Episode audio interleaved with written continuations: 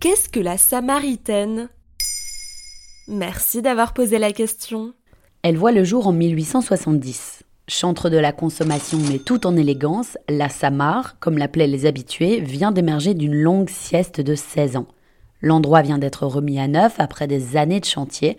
En cause, un sol couvert de carreaux de verre magnifiques mais susceptible de fondre au contact des flammes et de menacer toute la structure. Désormais, quelques dalles ont été conservées sous une vitrine de protection et l'inauguration s'est faite en présence d'un certain Emmanuel Macron le 23 juin 2021. Mais ça date de quand la Samaritaine? Le projet naît dans la seconde moitié du 19e siècle, à l'initiative d'Ernest Cognac, un marchand parisien. Pour la vie commerçante parisienne, il imagine ce lieu désormais mythique entre la Seine et la rue Rivoli. On trouve tout à la Samaritaine, voilà le slogan à l'époque.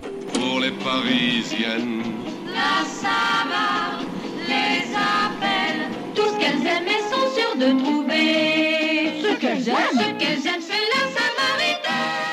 Un marketing qui ferait un peu grincer des dents aujourd'hui, mais qui rassemblait.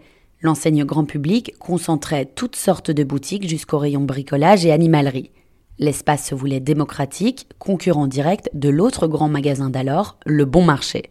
Mais en 2000, la Samaritaine est rachetée par le groupe LVMH. Fini le grand public, désormais les deux espaces sont aux mains d'un même monsieur, Bernard Arnault. Mais qui sont les clients de ce grand magasin?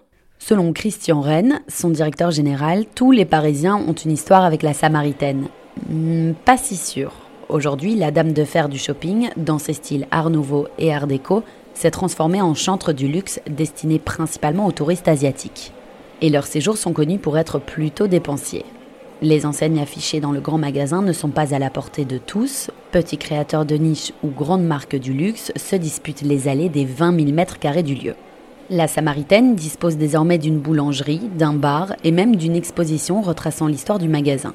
De quoi déjeuner et se cultiver tout en consommant. À cet égard, elle rappelle d'autres centres commerciaux tentaculaires, comme le Polygone de Béziers ou celui de Montpellier. Et que reste-t-il de ces grands magasins parisiens? Tout comme les centres commerciaux des villes moyennes, à Paris aussi le commerce dit populaire a été relégué en périphérie. Jusque dans les années 70, les Parisiens pouvaient encore faire leurs courses bon marché aux Halles. L'activité était locale et accessible. Mais en raison de l'embourgeoisement des villes, les classes populaires sont contraintes à l'exil, et avec elles, leurs magasins beaucoup moins chics que ceux dont raffolent les touristes. Pour Françoise Fromono, interrogée par nos consoeurs de Libération, les projets architecturaux et urbanistiques de Paris dénotent avec sa mairie socialiste et écologiste. La ville lumière se serait beaucoup adaptée aux besoins du tourisme et au règne du commerce. Voilà ce qu'est la Samaritaine. Maintenant, vous savez, un épisode écrit et réalisé par Johanna Cincinnatis. En moins de 3 minutes, nous répondons à votre question. Que voulez-vous savoir? Posez vos questions en commentaire sur les plateformes audio et sur le compte Twitter de Maintenant, vous savez.